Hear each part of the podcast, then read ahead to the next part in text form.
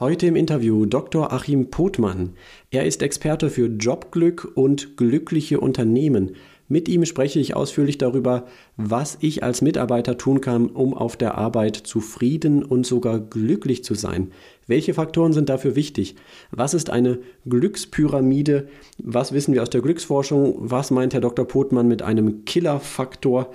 Und warum ist eigentlich die Jobglückformel so erschreckend einfach? Am Ende geht es noch darum, warum Unternehmen sich gar nicht an erster Stelle auf den Gewinn orientieren sollten, sondern an allererster Stelle auf das Glück der Mitarbeitenden und warum gerade das ein Unternehmen erfolgreich macht. Die Links zu den erwähnten Büchern findet ihr wie immer in der Podcast-Beschreibung. Ich Stark, dein Ratgeber-Podcast zu Psychologie, Gesundheit und Lebenszufriedenheit. Ich bin Christian Koch, los geht's. Hallo und herzlich willkommen zu einer neuen Folge Ich Stark. Heute mit einem Gast, auf den ich mich auch ganz besonders gefreut habe, und zwar Herr Dr. Achim Pothmann. Dr. Pothmann ist Experte für Jobglück und für eine glückliche Arbeitswelt. Herr Dr. Pothmann, schön, dass Sie da sind. Herzlich willkommen. Herzlich willkommen, Herr Koch. Herr Dr. Pothmann, Sie beschäftigen sich ja schon lange mit diesem Thema glückliche Arbeitswelt, Jobglück. Und ich kann mir vorstellen, für den einen oder anderen Zuhörer klingt das auch erstmal komisch. Also dieses Wort zum Beispiel Jobglück habe ich vor Ihnen auch noch nicht gehört. Und Sie gehen ja noch weiter und verwenden sogar einen Ausdruck glückliche Unternehmen. Was steckt denn dahinter? Das ist ja für Sie eine richtige Mission, die Sie verfolgen. Ja, in der Tat. Das ist äh, mein großes Herzensanliegen und das liegt vielleicht auch daran, dass ich schon vor über 20 Jahren Unternehmen betrieben habe und äh, Mitarbeitende hatte, äh, bei denen es mir ein großer Anspruch war, dass die sich in meinem Unternehmen wohlfühlen und zufrieden sind und glücklich arbeiten können. Und das, so schon vorweg gesagt, hatte einen ganz einfachen, kleinen, egoistischen Auslöser. Denn als ich mich da selbstständig gemacht habe, war der Gedanke, ich möchte selbst in meinem Job glücklich werden können und wenn man das weiterdenkt und dann darüber nachdenkt, dass das man auch mit anderen macht, mit Mitarbeitenden, dann kann das nur wirklich klappen, wenn die auch eine Chance dazu haben. Also war von dem ersten Tag an meiner unternehmerischen Tätigkeit der Anspruch, dass die Menschen, die bei mir arbeiten, auch eine Chance auf Jobglück haben. Und das habe ich dann tatsächlich 20 Jahre lang in einer Akribie betrieben. Wir haben da sehr, sehr viel Erfahrung sammeln dürfen, müssen, können, äh, was das bedeutet, Menschen äh, im Job äh, darin zu unterstützen, ihr Jobglück zu finden. Wir mussten viele Wörter für uns kreieren, die es vorher gar nicht gab. Im Jobglück ist auch eins davon, auch wenn ich jetzt nicht der Erfinder dieses Wortes bin. Glückliche okay. Unternehmen ist ein zweites, ähm, eine Begrifflichkeit. Und wir haben uns da viele Jahre in einem Themengebiet bewegt, und wurden von vielen Kollegen und auch anderen äh, Menschen, die in anderen Unternehmen arbeiten, eigentlich belächelt. So Motto, was macht ihr denn da eigentlich? Ist es immer noch so oder hat sich das geändert? Teils, teils. Also ich äh, werde immer noch, ähm, äh, bekomme ich zwei Reaktionen und die einen sagen, das, was äh, ich da propagiere und wofür ich äh, Menschen und Führungskräfte begeistern möchte, ist total logisch und klar und letztendlich sagt man, anders kann es ja auch gar nicht gehen dass sich wirtschaftlicher Erfolg in Unternehmen einstellt und Menschen zufrieden werden. Und dann gibt es welche, die sagen das Gegenteil, äh, totaler Quatsch. Was sollen das? Die Mitarbeiter sollen funktionieren und die Mitarbeiter wiederum glauben, dass Unzufriedenheit im Job sowieso nicht geht. Also habe ich da tatsächlich eine sehr starke Polarität und bekomme Zuspruch auf der einen Seite oder ein bisschen Kopfschütteln auf der anderen Seite bei denen, die sich das nicht vorstellen können. Ich kann mir das sehr, sehr gut vorstellen. Sie haben ja letztlich ein Schuhgeschäft gegründet, richtig? Schuhhaus und haben das lange, lange geleitet. Wie war denn das da bei den Mitarbeitern? Sind Sie da auch auf Widerstände gestoßen, dass die dann auch gesagt haben, äh, irgendwie diese Idee, bei euch ist alles gut und glücklich, äh, so ganz kann das ja nicht sein, oder? Ja, in der Tat, das war eine ganz spannende Phase. Also ich habe äh, seinerzeit ein Geschäft meiner Eltern übernommen und habe das dann im Laufe der Zeit auf mehrere Standorte in Nordrhein-Westfalen ähm, sozusagen filialisiert. Und insofern mussten wir also unsere Unternehmensidee, wie wir Zusammenarbeit leben wollten, also auch multiplizierbar machen. Wir mussten es so konzipieren, dass auch in anderen Standorten, anderen Städten in unserer Region das auch jemand machen kann in unserem Sinne. Und äh, von daher haben wir da ähm, nicht nur viel für getan, das zu konzeptionieren, sondern wir haben natürlich auch viele Erfahrungen gemacht. Und äh, wir haben tatsächlich die Erfahrung auf der einen Seite gemacht, dass wir ganz, ganz, ganz euphorische Mitarbeiter hatten, die haben uns angefangen und waren wirklich äh, mit großem Elan dabei. Wir haben aber auch glücklicherweise ganz selten die Erfahrung gemacht, dass dann Menschen bei uns angefangen haben, die haben wir für unsere Welt einfach nicht begeistern können. Und tatsächlich. Ich habe das am Anfang, ja, also ich, äh, es war für überraschend für mich. Mhm. Und äh, das war auch unter anderem der Auslöser, warum ich dazu kam, äh, überhaupt über das Jobglück so genau nachzudenken. Denn das eine ist natürlich die Einflussnahme von den ähm, Führungskräften vom Unternehmen. Das andere ist aber auch anscheinend ein Punkt, der bei den Mitarbeitern lag, bei den Mitarbeitern selbst. Und das war das große Learning, was wir da in den ersten Jahren hatten. Wir mussten feststellen, dass es Menschen gibt, die sich ihr eigenes Jobglück nicht vorstellen können. Und wir dann auch alles machen können, was wir wollen. Wir werden es nicht schaffen, die darin zu unterstützen. Und das war die Erkenntnis, dass manche Leute sind im wahrsten Sinne des Wortes für eigenes Jobglück unglücklich programmiert. Da gibt es auch Gründe für. Aha. Und dann haben wir da echt schlechte Karten als Unternehmen, äh, die in eine Zufriedenheit zu begleiten. Weil letztendlich kommt das ja von einem selbst. Man kann es ja nur unterstützen. Und diese Erfahrung haben wir in den ersten Jahren machen müssen. Äh, das war auch eine harte Erfahrung, weil wir haben da wirklich dafür gebraucht, zu kapieren, was ist denn jetzt die Sollbruchstelle? Und unabhängig davon, dass jemand unzufrieden werden kann, wenn ich mich als Chef vielleicht komisch verhalte, äh, gab es eben auch Leute, die sich ihre eigene Zufriedenheit nicht vorstellen konnten. Klingt ja irgendwie verrückt. Also für das Unternehmen haben Sie es ganz eindeutig geschafft. Sie sind zum Beispiel mhm. eine Kununu Top Company, also Kununu, ja. wo Arbeitnehmer ihre Firma bewerten können. Da bekommen Sie sehr, sehr gute Bewertungen. Wenn man auf die Homepage geht, als erstes sieht man, werd glücklich bei uns, wir sind es auch. Und mhm. trotzdem, bei Mitarbeitern, bei vielen hat es nicht geklappt.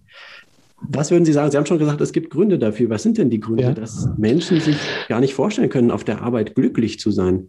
Ja, ähm, also wie gesagt, das war äh, eine ganz überraschende Erkenntnis für mich. Das konnte ich mir vorher selbst gar nicht vorstellen. Denn wir alle als Menschen haben natürlich erstmal den Wunsch, zufrieden zu sein, im Leben insgesamt, aber auch natürlich im Kontext von Arbeit.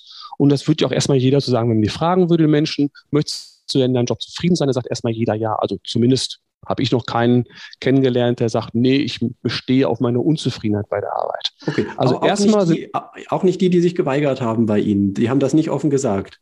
Die haben denselben Anspruch, dass sie auch zufrieden sein wollen, völlig klar. Schon, also ja. äh, äh, rational, intellektuell sagen alle, ja klar möchte ich zufrieden werden. Und jetzt kommt aber dass der Wunsch auf der einen Seite steht im Kontrast zu etwas anderem in mir, im Unterbewusstsein versteckt, im Mindset.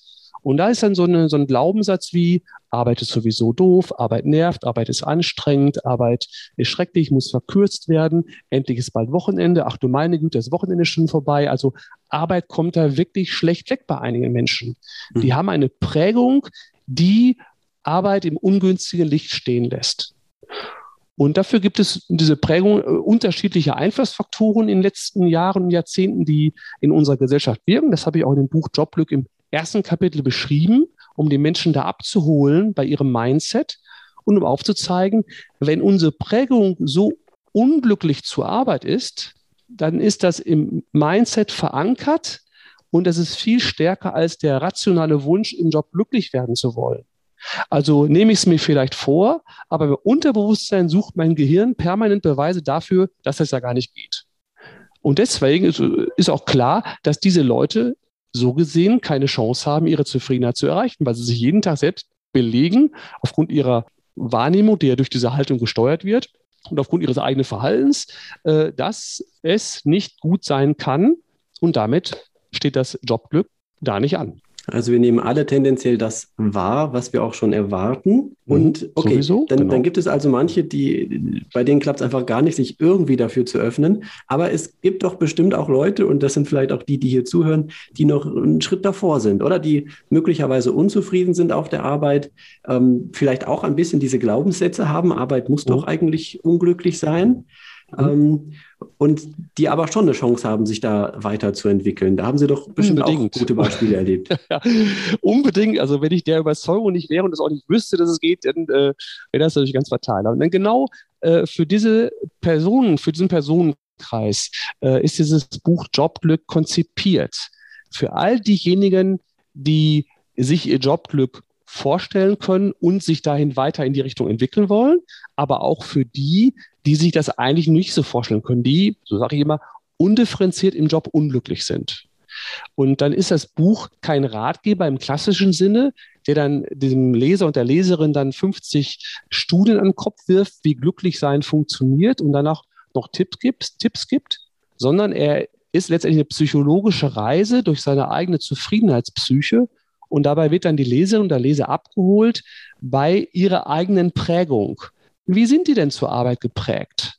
Und das kann man immer, in, was ich, wenn Sie mit jemandem ein Bier trinken gehen, gut rausfinden. Wenn da acht Leute in der Kneipe im, in der Runde stehen und jeder meckert über seinen Job oder einige schweigen noch zu Tode, ja, dann äh, ist das erstmal der Normalzustand. Da würde gar keiner reflexartig komisch reagieren. Wenn Sie aber auf einmal anfangen zu sagen, ich habe einen tollen Job, der macht mir Spaß, meine Kollegen sind super, mein Chef ist super, dann kommen Sie da ganz schnell in so eine Situation, dass Ihnen das keiner abnimmt. Und da sehen Sie, dass das, was Sie da gerade sagen, gegen das Mindset Ihrer Zuhörer spricht. Und deswegen ist der Hauptschlüssel, Menschen zum Jobglück zu führen oder sie dahin zu begleiten, das Mindset, was ihr eigenes Jobglück verhindert, also selbst sie sich also selbst den Punkt sabotieren, dieses Mindset zu verändern. Und das ist natürlich erstmal ein großer Akt, weil es ja keine rationale Frage ist. Rational wollen wir sowieso zufrieden sein. Aber sein Mindset in die Richtung zu verändern, ist die große Herausforderung. Wenn das Mindset dann mal so ist, dass man für sich verstanden und verinnerlicht hat, dass man Einfluss auf seine eigene Zufriedenheit hat. Dass das also nicht immer die anderen schuld sind, sondern dass man selber was dazu beitragen kann. Dass man auch Verantwortung dafür trägt. Wie viel man darauf Einfluss nehmen kann und wie man darauf Einfluss nehmen kann. Dann kommt auch aufgrund der neuen Haltung ein anderes Verhalten, das dazu beiträgt, dass man seine eigene Zufriedenheit erreicht. So ist der Entwicklungsweg.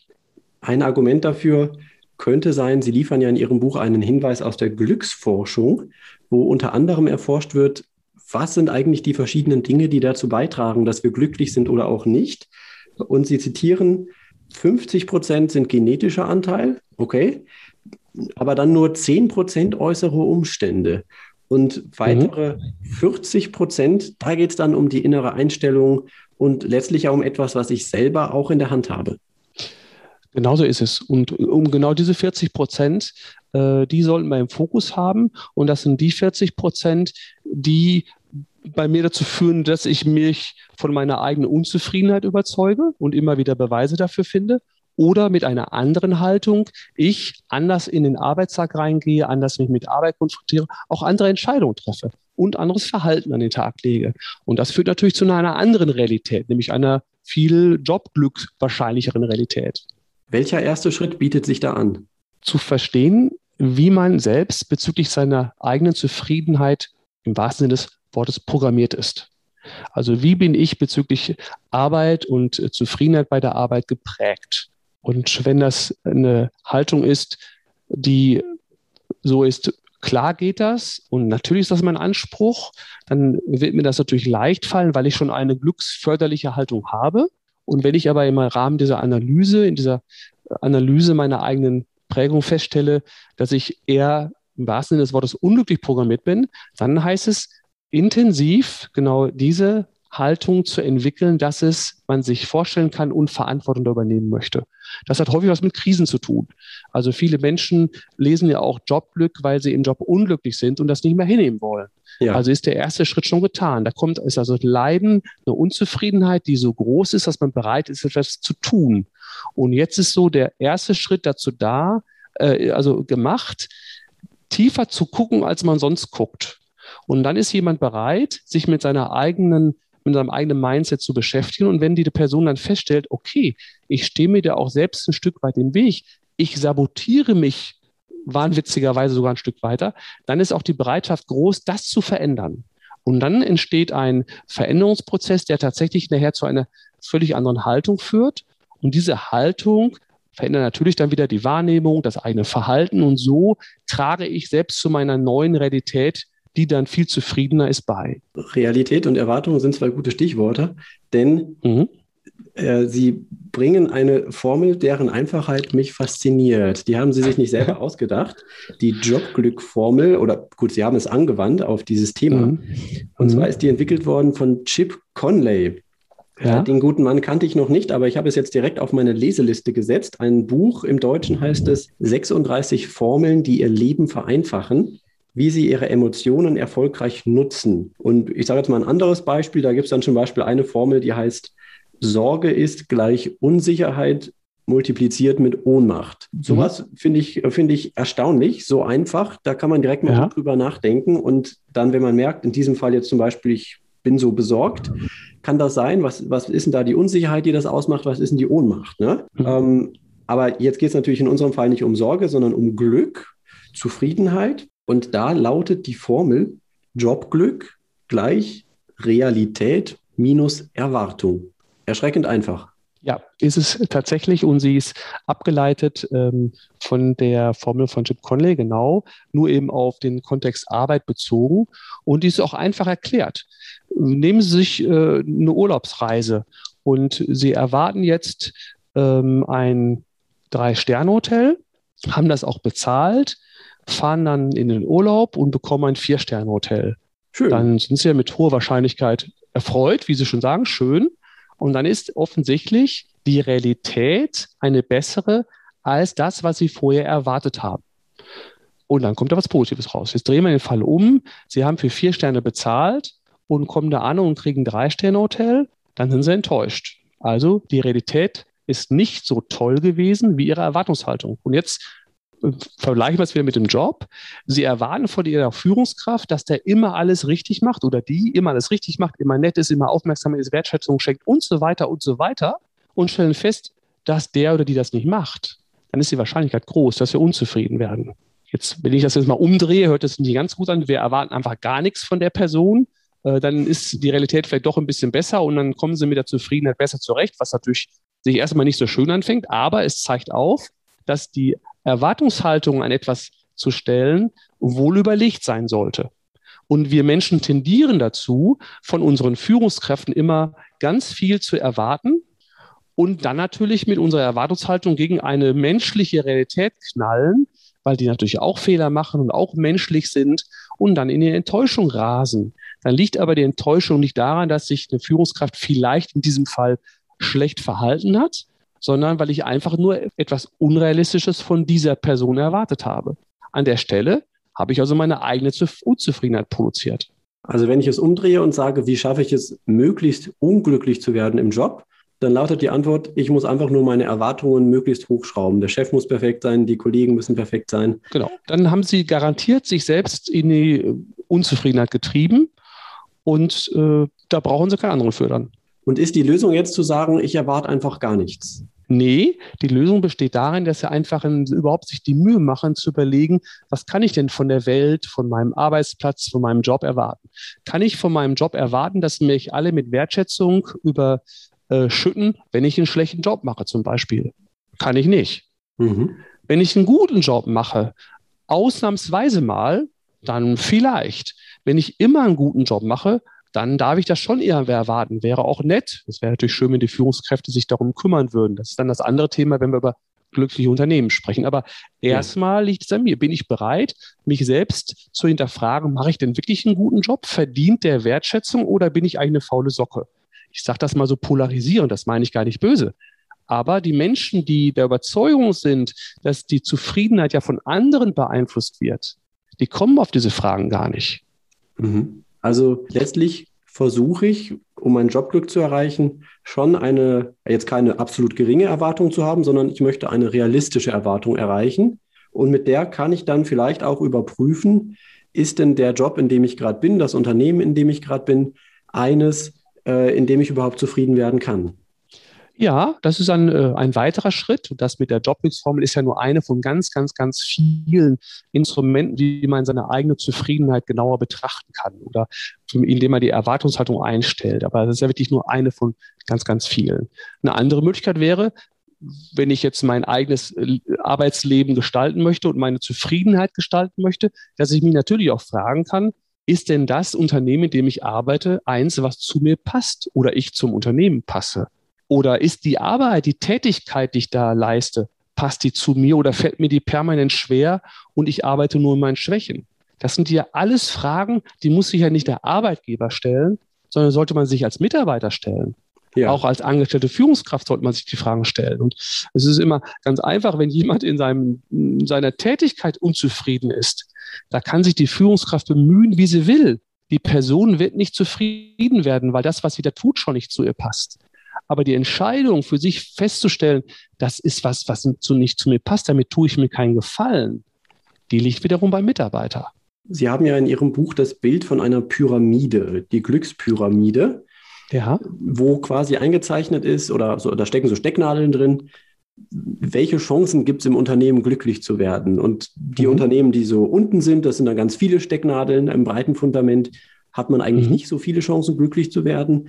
Und bei denen, wo die Stecknadeln weiter oben stecken, hat man mehr Chancen aufgrund der Unternehmenskultur und was da alles reinspielt. Eine Pyramide ist das ja wahrscheinlich, weil unten der Sockel so breit ist und nach, und nach oben hin wird es immer enger. Ist es nach mhm. Ihrer Erfahrung eben auch in der Realität so, dass es gar nicht so viele Unternehmen gibt, in denen man glücklich werden kann? Ich würde es nicht so hart formulieren, wie Sie es formuliert haben. Es gibt okay. schon eine ganze Menge Unternehmen, mit denen man glücklich werden kann.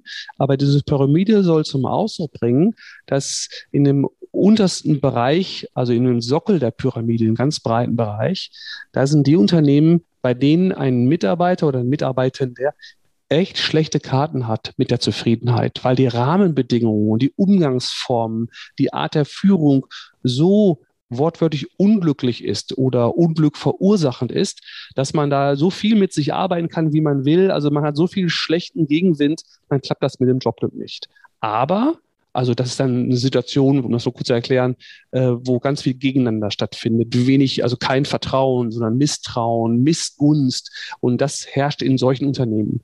Aber umso höher sie in der Pyramide kommen, umso mehr wird das ein vertrauensvolles Miteinander, ein auf gegenseitiger Wertschätzung basierendes Miteinander. Und da haben sie natürlich auch unabhängig davon, ob sie in der Mitte der Pyramide sind oder oben, natürlich auch Chancen, ihre Zufriedenheit zu gewinnen. Nur umso höher sie kommen, umso besser wird das Ganze drumherum und umso leichter wird es ihnen fallen, ihre eigene Zufriedenheit zu erreichen. Sprich, ihre Zufriedenheit bekommt nicht mehr so viel Gegenwind. Ah, und so kann man grob unterscheiden.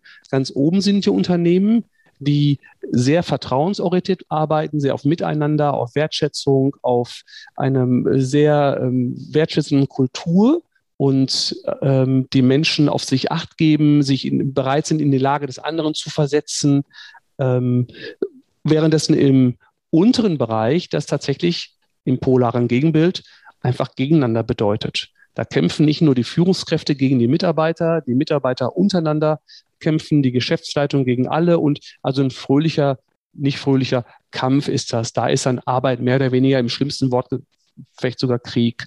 Und da zufrieden zu werden, ist schwierig. Währenddessen, umso weiter sie hochkommen, umso leichter wird es. Aber letztendlich schaffen sie es auch in einer Pyramide ganz oben, also wo sie wirklich beste Rahmenbedingungen haben, zufrieden zu werden, schaffen sie es, unzufrieden zu sein wenn sie ihren Anteil nicht bearbeiten. Mhm. Und das muss eben deutlich sein, umso höher ich komme, umso größer ist meine eigene Chance auf Zufriedenheit. Aber ich muss mir bewusst machen, ich bin, ich muss selber einen Beitrag auch dazu leisten. Ich kann nicht von meinen Führungskräften erwarten, dass sie mir äh, den Himmel äh, zur Erde runterholen, aber selber der Überzeugung bleiben, dass Zufriedenheit sowieso nicht geht. Insofern, wenn wir also wirklich eine Zufriedenheit in Unternehmen installieren wollen oder die Möglichkeit bieten wollen, dann müssen wir beide Seiten, nämlich den Mitarbeiter, für sein Jobglück begeistern, dass er sich da auf den Weg macht oder sie. Und die Führungskräfte müssen wir dafür gewinnen, diese Mitarbeiterinnen dabei zu unterstützen. Und dann leisten beide einen Beitrag zu einer tatsächlich zufriedeneren Welt. Das klingt nach einem Idealfall, wenn da alle zusammenarbeiten. Und es gibt da ein Wort, das, ich weiß gar nicht mehr, ob sich das auf das Unternehmen bezieht oder auf die Innenwelt des Mitarbeiters. Aber das habe ich mir rausgeschrieben, das könnte auch aus einem Science-Fiction-Film kommen. Ich zitiere einfach mal. Der Killer-Faktor zerstört alles. Was ist denn ein Killer-Faktor? Ja, Sie spielen auf Fred an, der in dem Buch Jobglück ja beschrieben wird. Fred ist ja ein, ein Bild von einem Mitarbeitenden, so ein exemplarisches Bild, der einen ganz, ganz dicken Bauch hat. Ja. Und das soll die Metapher dafür sein, dass wir Menschen, wenn es um Entscheidungen geht, Bauchmenschen, Bauchentscheider sind. Und wenn es um die Entscheidung über Zufriedenheit geht, sind wir auch Bauchentscheider. Niemand wird alle seine Glücks- und Unglücksfaktoren, die so im Bauch rumwabern, nehmen, skalieren, gewichten und dann zum Ergebnis kommen, ich bin zu 67 Prozent zufrieden. Macht keiner. Sondern wir bringen ein Gefühl aus, wir sind zufrieden oder indifferent oder wir sind unzufrieden, aber dann ist das auch schon getan. Und das ist eben eine Entscheidung aus dem Unterbewusstsein und äh, für uns wichtig ist, die ganzen Faktoren zu kennen, die denn auf diesen Bauch so einwirken. Und ein Gefühl für die Glücksfaktoren zu kriegen, aber auch eine Sensorik für die Unglücksfaktoren. Und der Fred, äh, den Sie da angesprochen haben, ist eben diese Metapher, stellt euch einen Menschen vor mit ganz vielen ähm, Gefühlen, die alle von diesen Glücks- und Unglücksfaktoren beeinflusst werden. Dann kommt da in der Summe ein Gefühl bei raus. Und da heißt es eben, ist es jetzt Jobglück erfüllt, ich habe es erreicht oder ich weiß noch nicht genau, ich bin noch am Weg oder im ungünstigsten Fall, nee, hat nicht geklappt, ich bin noch unzufrieden. Okay, wäre das also schon mal so ein erster ganz guter Ansatz. Ich höre einfach mal in meinen Bauch rein, wie geht es mir eigentlich auf der Arbeit? Und wenn ich merke, ja, äh, irgendwie so mittel, dann wäre vielleicht ein guter nächster Schritt, äh, mal zu versuchen zu verstehen, was sind das eigentlich im Einzelnen für Faktoren, die mir dieses Gefühl machen. Unbedingt. Also die Sensorik darüber, was auf meine eigene Zufriedenheit einwirkt, äh, zu verbessern und diese Wahrnehmung zu schärfen, ist ein ganz, ganz wichtiger Schritt. Denn wenn wir, jetzt komme ich wieder auf das Mindset zurück, sowieso davon überzeugt sind, dass Zufriedenheit nicht geht, dann brauche ich auch nichts wahrnehmen. Dann nehme ich einfach nur zur Kenntnis, dass ich unzufrieden bin. Wenn ich aber mich auf den Weg machen möchte, meine eigene Zufriedenheit zu erreichen und meinen Beitrag dazu leisten möchte, wir kommen ja gleich noch auf den anderen Beitrag der Führungskräfte, aber jetzt sind wir gerade ja. bei, bei, bei Mitarbeitenden. Wenn ich meinen Beitrag dazu leisten möchte, dann muss ich mir auch darüber klar werden, was für mich wichtig ist. Für den einen wichtig ist eine Karriere, für andere eine Sicherheit wichtig, für den nächsten ist jeden Tag ganz große Portion Wertschätzung wichtig, was erstmal nebenbei gesagt für alle wichtig ist. Der nächste möchte gerne Teil eines Teams sein, der andere möchte alleine arbeiten. Das ist hochindividuell. Und um jetzt auf die Frage mit dem Killerfaktor, die Sie vorhin gestellt haben, zurückzukommen, es gibt bei jedem Menschen auch Faktoren, die sind für deren Zufriedenheit existenziell. Und wenn dieser Faktor, dieser eine Faktor von Hunderten nicht erfüllt ist oder eklatant nicht erfüllt ist, dann ist das Ding mit der Zufriedenheit durch. Nehmen Was sind die häufigsten an, Beispiele, die Sie erlebt haben? Äh, fehlende Wertschätzung. Da arbeiten sich äh, Menschen extrem hart und engagiert und bringen sich ein, übernehmen Verantwortung und machen und machen und machen und machen und bekommen permanent nur, nur Kritik. Es ist nie genug, was sie tun, das über eine lange Zeit. Dann sagen die irgendwann, das geht, das geht so nicht mehr. Die gehen da bei irgendwann wortwörtlich zugrunde. Oder nehmen Sie sich einen cholerischen oder Chef oder Chefin, die permanent sich herausnehmen, auf ihren Mitarbeitern rumzuhacken. Ähm, da braucht man nicht lange überlegen, das geht irgendwann schief. Und das ist jetzt nur ein einziger Faktor. Davon kann die, das Gehalt vielleicht stimmen oder die Kollegen können nett sein und viele andere Faktoren ganz, ganz toll sein. Aber wenn der Person dieses wichtig ist, dass man nicht in der Form behandelt wird, dann ist das ein Killerfaktor. Dann muss die wegen dieses Faktors das Unternehmen aus eigenem, aus eigener Motivation heraus verlassen, sinnvollerweise. Oder sich im Unternehmen einen anderen Chef suchen oder so. Okay. Zu erkennen, was die Faktoren sind, das ist aber der erste wesentliche Schritt um dann die Sensorik zu entwickeln, darauf in Zukunft darauf zu achten, was ist wieder wichtig und nicht wichtig. Das ist in der Summe natürlich hochindividuell. Genau, es gibt natürlich nicht nur die Killerfaktoren, die habe ich jetzt so rausgegriffen, weil mir der, der Wort, das Wort irgendwie gefällt. Mhm. Ähm, und die sind ja auch unterschiedlich, haben Sie gesagt. Bei jemand anderem ist es vielleicht, dass der einfach nicht den ganzen Tag lang allein sein möchte und dann kommt einfach genau. ein einsamer ja. Bürojob überhaupt nicht in Frage, mhm. dann kann da kein Jobglück bei draus rauskommen. Ne? Mhm. Aber es gibt auch mhm. andere Faktoren, die vielleicht nicht so äh, extrem wichtig sind. Killerfaktor, mhm. das ist ja so ja oder nein. Wenn der nicht erfüllt ist, keine Chance. Mhm. Und andere Faktoren, die müssen irgendwie in einem, in einem guten Gleichgewicht sein vielleicht. Mhm. Genau. Und dafür eine Sensibilität zu entwickeln, was wirkt denn auf meine Zufriedenheit ein? Das ist sicherlich glücksförderlich weil man dann einfach sensibler mit sich selbst und mit der Umwelt umgeht und besser darauf achtet, wenn da irgendwas nicht so günstig ist fürs Jobglück, dann ist man eher, also man erkennt es früher und man ist eher bereit, das zu verändern, sofern man das verändern kann, oder anzusprechen, wenn man es nicht verändern kann. Es nicht wahrzunehmen, seine Glücksfaktoren nicht zu kennen und seine Unglücksfaktoren einfach hinzunehmen, ist sicherlich keine gute Lösung. ganz bestimmt. Was ist denn so in Ihrer Erfahrung? Sie haben ja mit vielen, vielen Menschen gesprochen. Also Sie, mhm. einerseits coachen Sie Führungskräfte, aber auch sonst sind Sie ja mit vielen Menschen in Kontakt, mhm. haben lange dieses Unternehmen geleitet. Mhm. Gibt es sowas so einerseits Unglücksfaktoren, andererseits Glücksfaktoren, ähm, von denen Menschen häufig auch überrascht sind, dass die sagen, huch, ich wusste ja gar nicht, dass mir das wichtig ist? Ja, das äh, kann man immer, das erlebt man bei den Menschen immer dann, wenn sie was hatten und es dann nicht mehr da ist. Ah, ich hatte ja. zum Beispiel ganz, ganz selten, glücklicherweise, Mitarbeiterinnen in diesem Fall oder auch Mitarbeitende, die haben, äh, warum auch immer, den Job gewechselt. Also einige sind in eine andere Stadt gezogen oder muss aus anderen Gründen äh, das unser Unternehmen verlassen. Und die haben das, was bei uns war, als Selbstverständnis gesehen. Das war auch toll. Und kamen dann so in die normale Realität, wie das in vielen Unternehmen stattfindet. Und dann haben die erstmal einen Kulturschock erlebt, weil die festgestellt haben, dass man mit Wertschätzung gibt es da nichts oder nur ganz wenig. Gegenseitige Anerkennung, fachliche und persönliche Anerkennung, ähm, äh, harmonischer Umgang, äh, wertschätzender Umgang gab es da nicht. Und als ihnen dann diese Glücksfaktoren äh, verloren gegangen sind, weil sie einfach in einem anderen Unternehmen waren, da wurde ihnen deutlich, wie unglaublich wertvoll diese ähm, weichen Faktoren für sie und ihre Zufriedenheit waren. Und das war wirklich für einige erstmal ein Schock. Ähm, interessanterweise sind äh, viele von denen wieder zu uns zurückgekommen und waren die größten Verfechter für unsere Welt, weil sie dann erst den Wert dessen ermessen konnten, was so, eine, so ein Umgang in so einem Unternehmen für sie eigene Zufriedenheit bedeutet. Also nehmen Sie den Menschen die Glücksfaktoren weg und Sie erkennen, was für einen großen Wert sie haben. Sehr einleuchtend. Wir erleben das ja gerade alle oder haben es letztes Jahr erlebt, äh, was es für einen Wert hat, einfach draußen vor die Tür gehen zu können, wann man ja. möchte. Ja, Plötzlich genau. war es weg und dadurch hat man gemerkt, genau. äh, das ja. ist mir ganz schön wichtig. Genau. Sie können auch ein anderes Beispiel nehmen, äh, wenn Sie eine, eine Diktatur ziehen und gehen dann da auf die Straße und kämpfen für ihr Recht und werden dann äh, ins Gefängnis geworfen für diverse Jahre ohne Anklage. Dann wird Ihnen erst deutlich, wie unglaublich wertvoll das Recht auf freie Meinungsäußerung ist. Oh ja. Was in unserem Lande ja eine Selbstverständlichkeit ist. Wenn man die Leute fragen würde, hm, was sind denn so wichtige Rechte, dann ver verfällt das den Leuten in der Regel nicht als erstes ein. Wenn man es ihnen wegnimmt, fällt ihnen auf, Manometer, das ist aber echt ein ganz großer Wert, den wir da in unserem Lande haben. Und mit den Glücksfaktoren ist es genauso. Wenn sie nicht mehr da sind, dann fallen sie auf, dass sie einem doch irgendwie wichtig waren und wie wichtig sie ihm waren, einem waren. Und diese Mitarbeiter, die ihr Unternehmen verlassen haben und erst dann gemerkt haben, diese wertschätzende Kultur, die ist mir super wichtig. Muss man das denn immer erst verlieren oder hätten die auch eine Chance gehabt, das vorher schon festzustellen? Und wenn ja, wie? Ja, die wussten das vorher auch schon, aber sie okay. konnten es nicht ermessen, wie viel es für ihre eigene Zufriedenheit ausmacht. Das ist der Unterschied. Also die haben sich total wohlgefühlt. Die sind nicht gegangen, weil sie sich bei uns unwohl gefühlt haben, sondern da waren tatsächlich irgendwelche externen Gründe, die sie dazu veranlasst haben.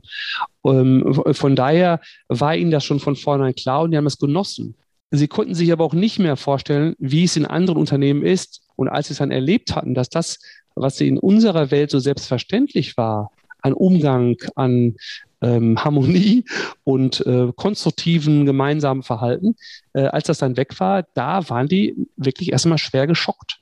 Ähm, und dann wurde tatsächlich, wie ich schon sagte, das Ausmaß dieses Glücksfaktors oder der Glücksfaktoren, die jetzt weg waren, für ihre eigene Zufriedenheit deutlich. Und dann haben die natürlich eine ganz andere Sensorik. Mhm.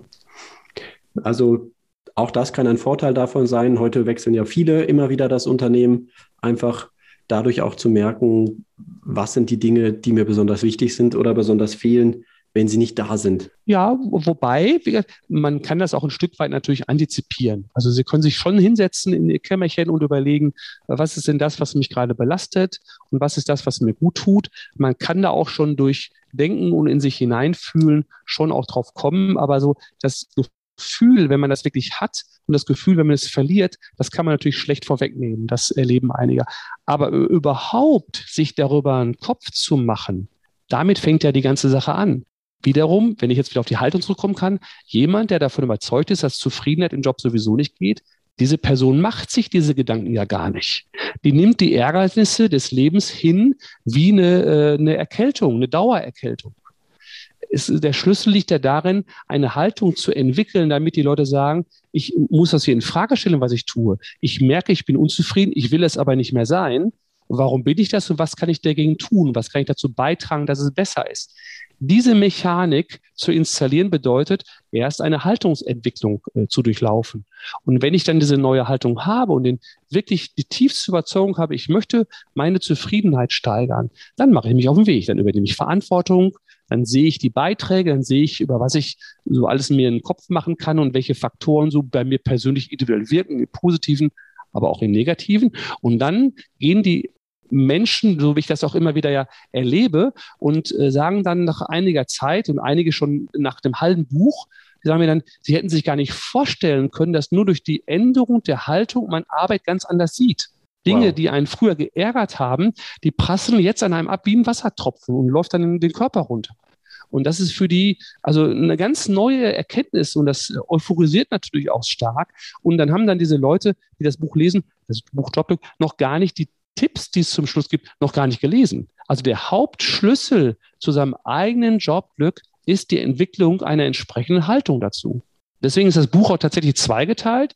Die ersten 100 Seiten, so ganz grob, sind Haltungsentwicklung. Wirken auf das Unterbewusstsein ein. Das ist tatsächlich eine psychologische Reise, auf die sich dann der Lesende begibt und etwas entwickelt, was er sich vorher nicht vorstellen konnte.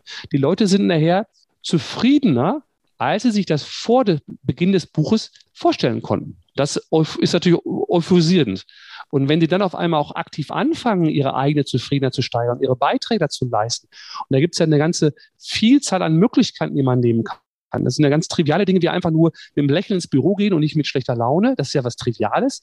Aber sie haben ja hunderte andere Möglichkeiten, äh, wie sie das machen. Und diese Menschen machen das und schaffen sich damit auch eine andere, eine bessere Realität.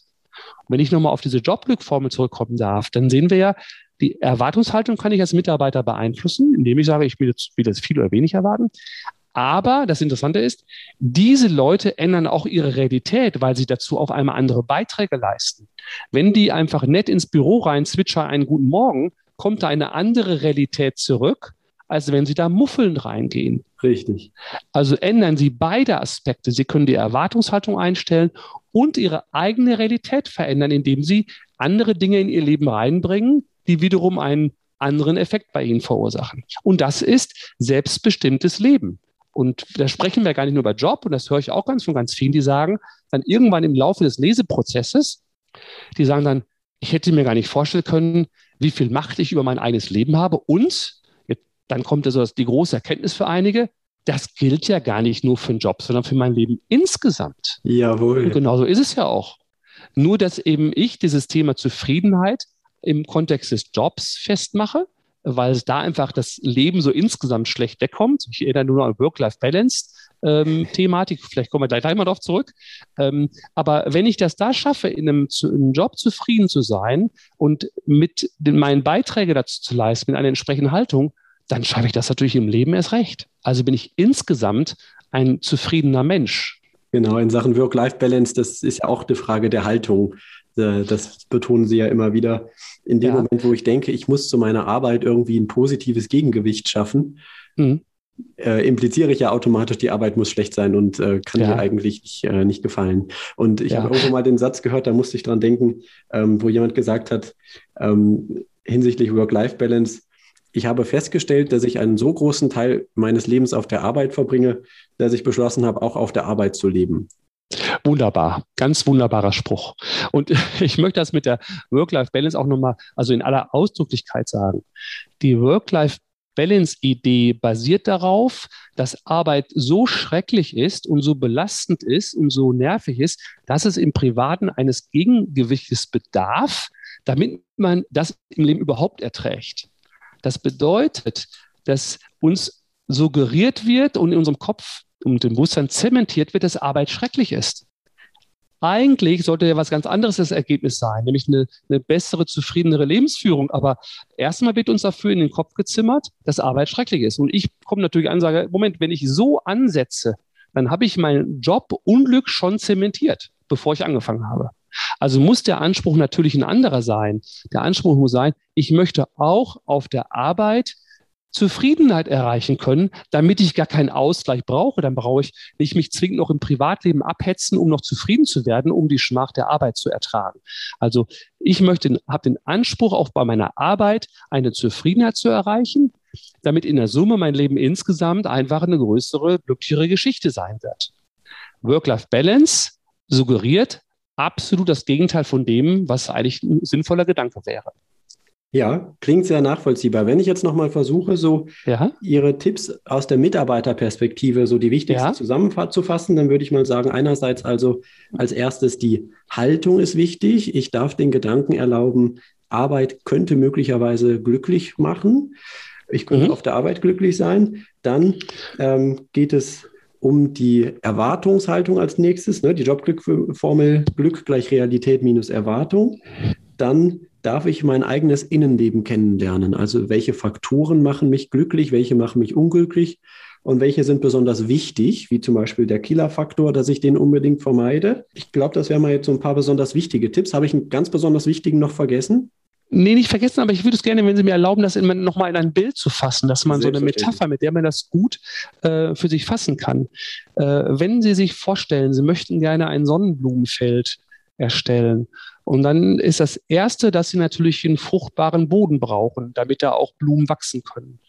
Und von daher wäre das Erste, ist der Boden fruchtbar? Und wenn jemand von der Haltung geprägt ist, Arbeit ist sowieso doof, dann wird auf diesem Acker keine Zufriedenheit wachsen. Also das erste wäre als Tipp die eine Bodensanierung, die eine Haltung zu entwickeln, die für Job mit Jobglück überhaupt kompatibel ist. Also ja, den Anspruch zu heben, ich möchte in meinem Job zufrieden werden können. Das zweite ist, das Saatgut, was ich dann nachher in diesen Boden, in diesen mittlerweile fruchtbaren Boden hineinstecke, wäre vergleichbar mit einer Tätigkeit passt denn das, was ich da tue oder tun soll, zu mir? Fällt mir das leicht? Entspricht das meinen Stärken? Ähm, Habe ich da eine Affinität zu? Auch das begünstigt unheimlich das Wachsen einer Sonnenblume. Und im dritten, wenn ich also mit einer äh, Jobglückshaltung dran gehe und eine Tätigkeit nachgehe, die ich gerne mache, dann ist das nächste, dass ich auch täglich mir selbst so ein paar Glücksdosen gebe. Das sind dann viele Kleinigkeiten oder so. Und wenn ich das dann tue und auch noch darauf achte, dass ich das pflege, indem ich die zum Beispiel ähm, da Wasser dran gieße oder auch mal Dünger dran gieße, es wäre vergleichbar wie bei der Arbeit, die Beziehungen zu pflegen, mit denen ich arbeite. Ich verbringe teilweise mit Arbeitskolleginnen und Kollegen mehr Arbeitszeit, äh, mehr Lebenszeit, wie mit meinem Partner zum Beispiel. Also wenn ich da auch eine ganze Menge investiere, so wie eine Sonnenblume zu ähm, zu gießen und zu düngen, dann kommt da eine riesen tolle Sonnenblume bei raus. Oder aber in der Metapher übertragen, dann kommt da Jobglück bei raus mit einer entsprechenden Haltung, mit der richtigen Tätigkeit, die zu einem passt, mit ganz vielen Maßnahmen für mein eigenes Jobglück und auch noch in guten, stabilen und funktionierenden Beziehungen. Ja, dann haben Sie eine sehr, sehr große Chance, dass Sie zufrieden werden im Job. Und da hat sich niemand drumherum verändert. Nur Sie haben einen ganz großen Beitrag geleistet, erstmal im ersten Schritt. Sehr schönes Bild. Ähm, ich würde jetzt mal sagen, das Unternehmen drumherum ist vielleicht so ein bisschen wie das Wetter, oder? Mhm. Ähm, ja. also wenn wir von der Mitarbeiterperspektive mal weggehen, Sie haben ja auch diese anderen Perspektiven. Ne? Sie haben ja nicht nur das Buch ja. Jobglück geschrieben, sondern es ist gerade ganz frisch erschienen, glückliche Unternehmen, wie Erfolg ja. selbstverständlich wird. Und jetzt kommt auch noch bald glücklich erfolgreich führen. Führung ja. durch die alle gewinnen. Also Sie haben auch diesen Blick auf diese Unternehmenskultur. Das haben wir jetzt auch schon mit dem Schuhhaus äh, kurz angesprochen. Ähm, und die spannende Frage ist natürlich, wie, wie geht denn eine solche gute Unternehmenskultur? Also ein negatives Gegenbeispiel lässt sich immer leicht finden. Zum, ja. Beispiel, zum Beispiel Ali Malocci, der Gründer von watchado.com, ist so eine Berufsplattform, mhm. erzählt, mhm. der hatte mal, hatte eine Arbeitsstelle, da hat der Chef ihn mal, hatte alle anderen zusammengerufen, äh, ihn dazu und hat gesagt, hier, der Ali, der hat das und das richtig super klasse gemacht. Was würden wir tun, wenn wir den Ali nicht hätten? Mhm. Und er hat sich gefreut und dann hat der Chef aber eine Pause gesagt und dann gesagt, dann würden wir halt jemand anders einstellen. Ach, schade. Ja. So, genau. Das ist natürlich mhm. bitter. Er ist nach Hause gegangen, hat dann total geweint. Ähm, mhm. Also so ein Gegenbeispiel lässt sich leicht finden. Da weiß man, das kann da in dem Unternehmen wahrscheinlich nicht wirklich was werden mit dem Jobglück. Aber wie geht es denn andersrum? Wie, wie muss es denn sein, dass es klappt? Äh, das ist äh, natürlich die spannende Frage gewesen, die ich mir als Unternehmer stellen musste vor über 20 Jahren. Nämlich, äh, es heißt, es reicht ja nicht, wenn ich sage, so, ich bin jetzt hier Unternehmer, ich habe jetzt diverse Geschäfte und ihr sorgt mal schön dafür, dass ihr alle glücklich seid. Dann erkennt ja jeder, dass man, also das reicht ja nicht. Ja. Also ich kann nicht dem Mitarbeiter sagen, sorg für dein eigenes Jobglück und lass mich in Ruhe. Ähm, wir haben gerade bisher in diesem Interview ja nur besprochen, den Beitrag, den ein Mitarbeiter für sich selbst leisten kann. Aus ganz egoistischen Gründen mit dem Ziel, ich möchte meine Zufriedenheit steigern. Natürlich gibt es eine andere Seite, wo ja auch noch andere Einfluss nehmen auf die Zufriedenheit des Mitarbeiters. Und das sind dann die Kollegen, die Führungskräfte, die Unternehmensleiter und so weiter. Und wenn wir jetzt ein Unternehmen generieren wollen, in dem tatsächlich die Zufriedenheit der Mitarbeiter sehr positiv ist, sehr ausgeprägt ist, dann ist klar, dann müssen alle anderen auch einen Beitrag dazu leisten, insbesondere natürlich die Führungskräfte. Mhm. Und wenn man das schafft, dass man sagt, okay, liebe Führungskräfte, wenn ihr da auch einen Beitrag zu leistet, dann ist die Chance noch größer, dass der Mitarbeiter zufrieden wird. Dann wäre doch alles erstmal gut. Dann würden auch alle Führungskräfte sagen, ja, dann wäre auch alles gut. Aber jetzt ist das bei den Führungskräften im Prinzip ähnlich wie bei ihren Mitarbeitenden, die sagen, natürlich weiß ich, dass ein Mitarbeiter, der zufrieden ist, toll arbeitet. Weiß jeder, sagt auch jeder. Und natürlich wird die Führungskraft sagen, ja, ich mache da ja auch viel für. Aber, Aber. da ist genau so eine, bei einigen zumindest, eine Diskrepanz wie bei den Mitarbeitenden, der sich zwar seinen Jobglück wünscht, aber irgendwie davon überzeugt ist, dass es doch nicht geht. So ist bei der Führungskraft, zumindest bei einem größeren Anteil der Führungskräfte, ein anderer Mechanismus. Die sagen, ich weiß, es ist besser, wenn der Mitarbeiter zufrieden ist, aber im Unterbewusstsein steckt da so eine Prägung nach dem Stil, die kriegen genug Geld, die sollen gefälligst arbeiten und mich in Ruhe lassen. Ich habe genug zu tun. Und mhm. wenn das die Haltung ist, also die von ihren Mitarbeitern funktionieren erwarten, die sollen funktionieren, dann haben natürlich ganz viele Glücksfaktoren, die dem Mitarbeiter gut tun, nicht auf dem Radar. Die machen das dann nicht. Deren Haltung ist nicht glücksförderlich für die Mitarbeiter, sondern deren Haltung ist, die sollen funktionieren, die sollen ihren Job machen, die kriegen dafür Geld und Zufriedenheit steht nicht im Arbeitsvertrag. Das steht ja auch so im ersten Blick erstmal irgendwie im Widerspruch. Also wenn genau. ich jetzt als Führungskraft die ganze Zeit gucke, dass der Mitarbeiter gut gelaunt ist, dann mhm. verliere ich ja vielleicht aus dem Auge, dass er eigentlich eine gute Arbeit machen soll. Ne? Sie haben da ein ganz interessantes ja. Zitat äh, mhm. dem neuen Buch. Ähm, das Ziel der Gewinnorientierung, das alles Verhalten in den Unternehmen bisher dominiert hat, muss in Frage gestellt werden. Mhm. Viele Führungskräfte verfallen an dieser Stelle in Schnappatmung. Mhm. Ähm, also, und, und Ihre These ist ja, wenn ich das richtig verstehe, nein, es ist eben gerade so, wenn man sich darum kümmert, dass die Mitarbeiter glücklich sind, dann kann man eigentlich gar nicht mehr verhindern, dass das Unternehmen erfolgreich wird. Ja, also ein kleiner Schritt, ein geistiger Schritt fehlt noch in der Rechnung. Okay. Aber äh, wenn Sie da so zitieren, dann bekomme ich ja selber mehr erstmal als, ähm, als Unternehmer Schnappatmung, weil wir ja auf Gewinnmaximierung getrimmt sind. Also insofern ist natürlich immer klar, wenn ich so eine Formulierung äußere, dass äh, Unternehmerinnen und Unternehmer sagen, was ist denn das da für ein Referent, der da auf der Bühne steht zum Beispiel. Aber es folgt einfach nur einer anderen Logik.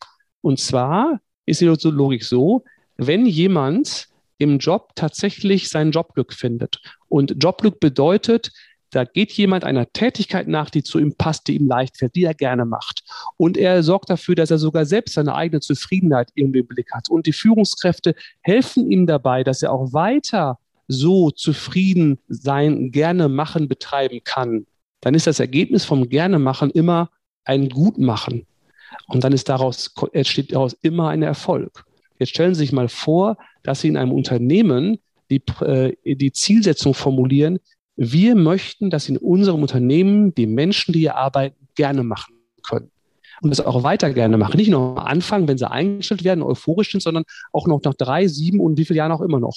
Und wenn sich das gerne machen verändert, dass man das auch dann verändert. Und wenn sich die Tätigkeit, die, die Interessen verändern, dass man die verändert, dass das gerne machen ein gerne machen bleibt mit der Zufriedenheit das machen können, dann wird der Erfolg immer ein logisches Ergebnis sein. In unserer Arbeitswelt aber funktioniert es anders. Wir verfolgen das Ziel der Gewinnmaximierung peitschen alle zum Ziel durch Jahresvorgaben oder Zielvorgaben. Ähm, die Mitarbeiter fühlen sich ungerecht behandelt, fühlen sich als Opfer äh, von den Führungskräften. Die Führungskräfte sind sauer, weil die Mitarbeiter nicht arbeiten, obwohl sie funktionieren sollen. Und so klauen die sich gegenseitig die gute Laune.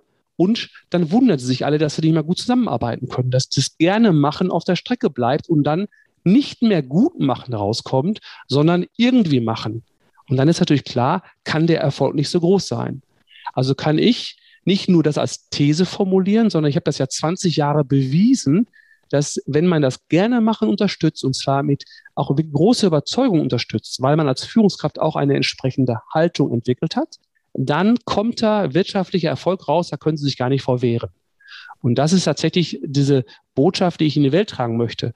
Leute, ändert eure Zielsetzung, Ne? Wenn Führungskräfte mhm. das gerne machen ihrer Mitarbeiter auf dem Radar haben, die Glücksfaktoren ihrer Mitarbeiter kennen, auch die Unglücksfaktoren und die Unglücksfaktoren möglichst ein bisschen beiseite führen und die Glücksfaktoren in den Vordergrund stellen, dass die weiter gerne machen können, dann werden die einen besseren Job machen, dann werden Unternehmen automatisch erfolgreich. Und das Ergebnis ist, sie haben einen wirtschaftlichen Erfolg und die Leute sind gut drauf. Alle haben gewonnen. Die Mitarbeiter, die Führungskraft und das Unternehmen. Und das kennen wir so ganz selten. Das hören wir auch nicht in der Arbeitswelt. Da gibt es immer nur Kampf und Ungerechtigkeiten, die da so drüber, über die gesprochen wird. Aber das gerne machen zum Erfolg führt, das ist ja gar keine Frage. Das klingt wirklich nach einem sehr spannenden Ansatz, ein Umdenken, das vielleicht eine Menge bewegen kann oder ganz sicher eine Menge bewegen kann, wenn es sich mhm. denn möglichst weit verbreitet. Am Ende ist also der Gewinn tatsächlich nichts Schlechtes, sondern er ist sogar was Gutes. Und als Mitarbeiter will ich ja auch, dass das Unternehmen Gewinn macht, damit mein Arbeitsplatz erhalten bleibt und es mein Unternehmen mein Gehalt weiter bezahlen kann. Aber gerade wenn ich dieses Ziel erreichen möchte als Unternehmer und als Unternehmensführung, dann kann ich das, das Jobglück meiner Mitarbeiter fast wie ein Werkzeug benutzen, auch wenn sich das ganz komisch anfühlt, das jetzt so zu sagen. Ähm, wir wollen ja das Glück nicht instrumentalisieren, aber es ist einfach eine Strategie, die funktioniert, wie Sie auch gezeigt haben in Ihrem Unternehmen. Ja, wobei ich es auch gar nicht als Strategie bezeichnen würde, weil das hört sich wieder so an, so planvoll, ähm, strategisch eingetütet. Das hat auch ein bisschen was Manipulierendes. So ist das gar nicht gedacht sondern mhm. genauso wie wir bei den Menschen, die im Job sind, die für ihre eigene Zufriedenheit begeistern und eine Haltung mit ihnen entwickeln, äh, passiert das in den Führungskräften auch. Und zwar wird, stellt sich da ja auch die Frage, möchtest du deine Leute zum Ziel treiben und oder hin motivieren oder möchtest du sie aus tiefster Überzeugung beim Gernemachen unterstützen? Und wenn eine Führungskraft so eine Haltung entwickelt hat, dann wird die ein anderes Führungsverhalten an den Tag legen. Und dann wird sie ganz viele Dinge von sich heraus, ohne groß darüber nachdenken zu müssen, an Führungsverhalten an den Tag legen, was glücksförderlich ist. Und auf einmal, nur weil beide mit einer anderen Haltung an Arbeit gehen, kommt da auf beiden Seiten anderes Verhalten bei raus, was nicht nur zufriedenheitsförderlich ist, sondern auch zu einer äh, Entwicklung führt, dass wirtschaftlicher Erfolg entsteht. Deswegen ist es nicht nur so eine strategische Frage, also nicht, sondern eine Haltungsfrage. Wie Sie als Unternehmer, als Führungskraft und als Mitarbeiter in diesen Arbeitskontext reingehen, das werden Sie ernten. Und wenn Sie mit einer Haltung reingehen, die das Jobglück als eine ganz hohe Führungsgröße äh, bestimmen, dann wird das der wirtschaftliche Erfolg, wie gesagt, ein logisches Ergebnis sein müssen. Geht gar nicht anders. Und da gibt es nicht, das ist nicht eine These, wie ich schon sagte, sondern alle Studien bestätigen das. Also in jeder Wissenschaftsdisziplin, die sich mit dem Thema beschäftigt, zwischen Glück und Erfolg, bestätigen, dass die Leute, die zufrieden sind und was gerne machen, haben eine höhere Erfolgsquote. Im Unternehmen heißt das weniger Fehlzeiten, höhere Produktivität, äh, weniger Fehlerquote, zufriedenere Kunden. Also ganz viele Faktoren, die wirtschaftlich positiv darstellen, nur weil die Beteiligten mit einer anderen Haltung zusammenkommen und zusammenarbeiten. Das klingt wirklich großartig und das würde ich, glaube ich, gerne als Schlusswort nehmen, weil viel besser geht es, glaube ich, nicht. Oder gibt es noch etwas, was Sie unbedingt noch ergänzen möchten? Ja, ich könnte natürlich noch drei bis fünf Stunden weiter erzählen, weil Sie merken das ja, das ist ja mein, mein Herzthema und ich möchte das wirklich in die Welt tragen. Und wenn ich immer sage, ich möchte Menschen für ihr Jobglück begeistern, dann ist es ja, wie wir schon eingangs auch sagen, eigentlich verrückt. Jeder will Jobglück haben, aber Menschen für eine Haltung zu gewinnen, die sie animiert, selbst für ihr Jobglück was zu tun. Das braucht einfach noch ganz viel Erklärung und Begeisterung und Überzeugung, was ich tun möchte. Und auf der anderen Seite eben Unternehmen und Führungskräfte für dieselbe Thematik zu begeistern und die Medaille von der anderen Seite betrachtet.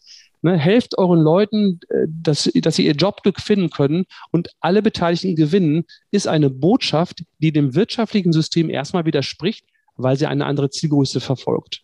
Und da jetzt Unternehmen und Menschen zu finden, da pocht mein Herz für und dafür habe ich die Bücher geschrieben und möchte erreichen, dass möglichst viele Unternehmen und deren Beschäftigte sich für diese Art der Zusammenarbeit und Führung gewinnen lassen, wohl wissend, dass dann alle Beteiligten gewinnen. Wer jetzt mehr von Ihnen wissen möchte, kann entweder in Ihre Bücher reinschauen. Die werde ich alle unten in der Podcast-Beschreibung verlinken. Am meisten haben wir gesprochen über Jobglück, wie du den Montag lieben lernst. Oder er schaut mal auf ihre Homepage drpotmann.de werde ich auch unten drunter verlinken. Sonst noch was, wo man sie, oder anders gesagt, äh, man kann ja einiges mit ihnen machen, in Anführungsstrichen. Mhm. Man kann sie buchen, denn sie sind äh, Speaker, sie geben Workshops, sie geben Inputs äh, und mhm. sie machen auch Coachings. Mhm. Das findet man alles auf der Homepage ein bisschen ausführlicher. Genau. Und äh, alles mit der Zielsetzung, wie ich das vorhin sagte, Menschen für eine andere Art der Zusammenarbeit und Führung zu begeistern, ähm, ob das jetzt in Vorträgen ist, als Impuls oder in Workshops, um wirklich Menschen auch da zu bewegen, äh, in Seminaren, die vielleicht einen längeren Zeitraum äh, gehen. Ähm, ganz egal, ähm, Internetseite, da steht alles. Sie sind herzlich eingeladen, da zu schauen. Herr Dr. Putmann, vielen Dank für diese ganzen Anregungen, diese wertvollen Gedanken. Alles, alles Gute und viel Erfolg mit dieser Mission, die wir, glaube ich, hoffentlich alle teilen können. Ich kann sie auf jeden Fall sehr, sehr gut mitgehen und äh, mittragen an meiner kleinen Stelle. Viel Erfolg, vielen Dank, dass Sie hier bei uns waren. Alles Gute. Herzlichen Dank, Herr Koch. War mir auch eine Freude. Danke Ihnen. Ich stark. Die Vorschau. Danke fürs Zuhören. Danke auch fürs Teilen des Podcasts. Erzählt allen davon, denen mehr Jobglück gut tun könnte. In einem der nächsten Interviews werde ich sprechen mit Andres Santa Maria über das Thema Atmung. Ein sehr unterschätztes Thema. Viele sagen, ich kann doch atmen, äh, ich brauche doch da nichts mehr zu lernen. Aber man kann mit Atmung sehr, sehr viel beeinflussen für die eigene Gesundheit, für das eigene Körpergefühl und damit auch für die eigene Psyche und emotionale Stabilität. Wird sehr spannend. Auf jeden Fall eine Empfehlung. Bis dahin, macht es gut, freut euch drauf. Alles Gute. Ciao, ciao.